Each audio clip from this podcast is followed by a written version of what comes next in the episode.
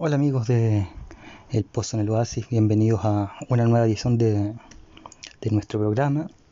En hoy día, como todo viernes, y esperando nuevamente que hayan tenido muy linda semana, una buena semana, vamos a nuestro eh, viernes de meditación. Vamos a comenzar meditando entonces en la palabra de, de Dios, pero antes vamos a saludar, como siempre, a nuestras pymes amigas que saludamos constantemente. En primer lugar, saludar a Talutienda para que puedan personalizar lindos diseños, en, sobre todo ahora que se acerca la Navidad, tienen polera, cuadros, jockey, etcétera, así que ahí pueden pasar a ver. Saludamos también a Frutos del Edén para que puedan ahí ver ricos alimentos en frutos secos, miel, semillas, etcétera. También pastelerías Baibari para que podamos para que compren una rica torta, cúgenes, cuchuflí, entre otras cosas. Saludamos a Emporio Dominga para ahí tener un lindo vestir, suya y styling para que nuestras amigas se embellezcan más de lo que están. Eh, también bordados matices para que tengan un pasatiempo, un hobby en bordando, sobre todo punto cruz. Trade games para que puedan comprar sus mejores y los mejores Funko Pop. Y Quasit Gestión para que vean ahí alguna propiedad por si les interesa comprar, arrendar o dar en arriendo vender su propiedad.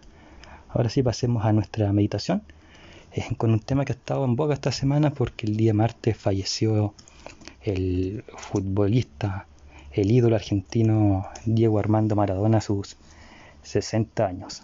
Eh, y me ha llamado la atención, yo no sé nada de fútbol, no sé mucho de fútbol, pero me ha llamado la atención eh, y nuevamente no, quiero aquí reflexionar de sus habilidades futbolísticas ni y tampoco de, sus adicciones, no es mi tema, no es mi punto y creo que si vamos a meditar en la palabra de Dios no lo podemos hacer.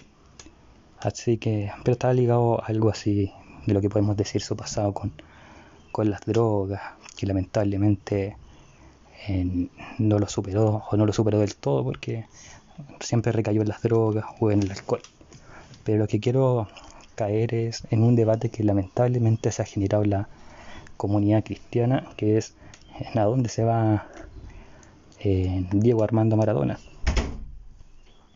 Si eh, fue digno de entrar al reino de los cielos después de que nunca superó sus adicciones o, o, o finalmente se redimió, se reencontró con Dios y lo vamos a ver cuando Cristo vuelva a la tierra nueva.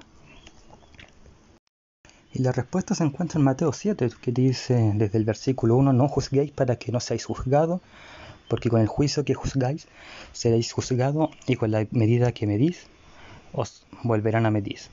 medir perdón. En, el versículo 3 agrega, y porque miras la mota que está en el ojo de tu hermano y no, y no echas de ver la viga que está en tu ojo. O cómo dirás a tu hermano, espera, echaré la viga echaré la viga de tu ojo y aquí la viga está en tu ojo hipócrita, echa primero la viga de tu ojo y entonces podrás echar la mota del ojo de tu hermano.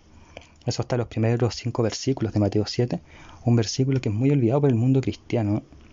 Eh, y acá no quiero ir a una denominación en particular o no, sino que yo creo que tenemos que hacer en como parte del pueblo de Dios y nuevamente sin importar la denominación, la autocrítica es necesaria porque hoy la gente se aleja de, del cristianismo en realidad por el hecho de que tienen miedo de, ser juzgados. La gente es muy juzgada por el cristiano.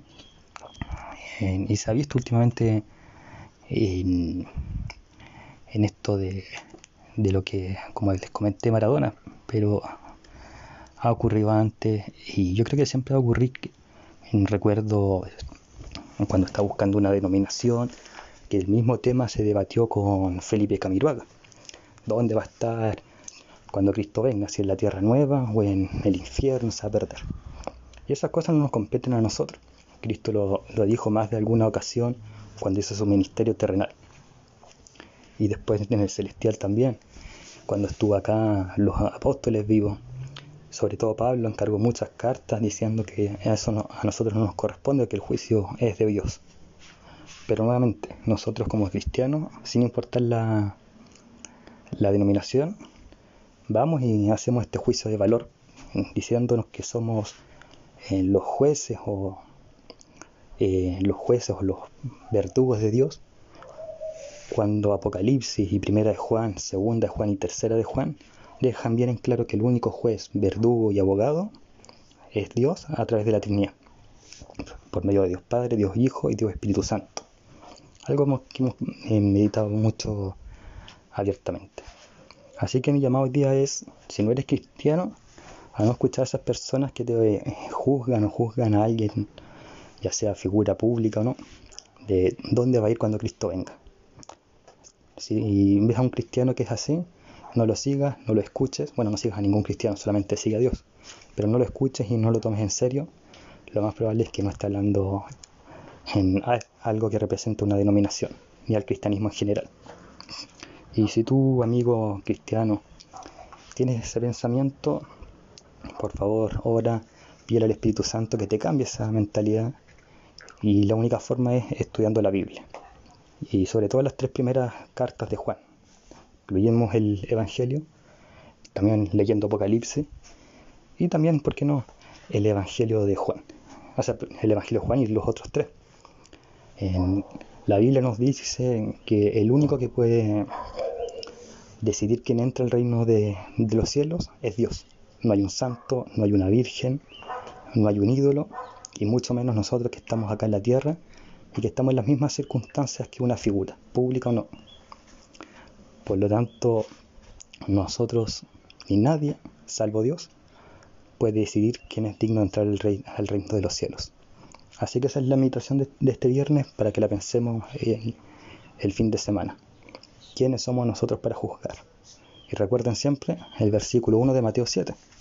No juzguéis, no juzgues, perdón, no juzguéis, o de lo contrario, el que va a ser juzgado eres tú.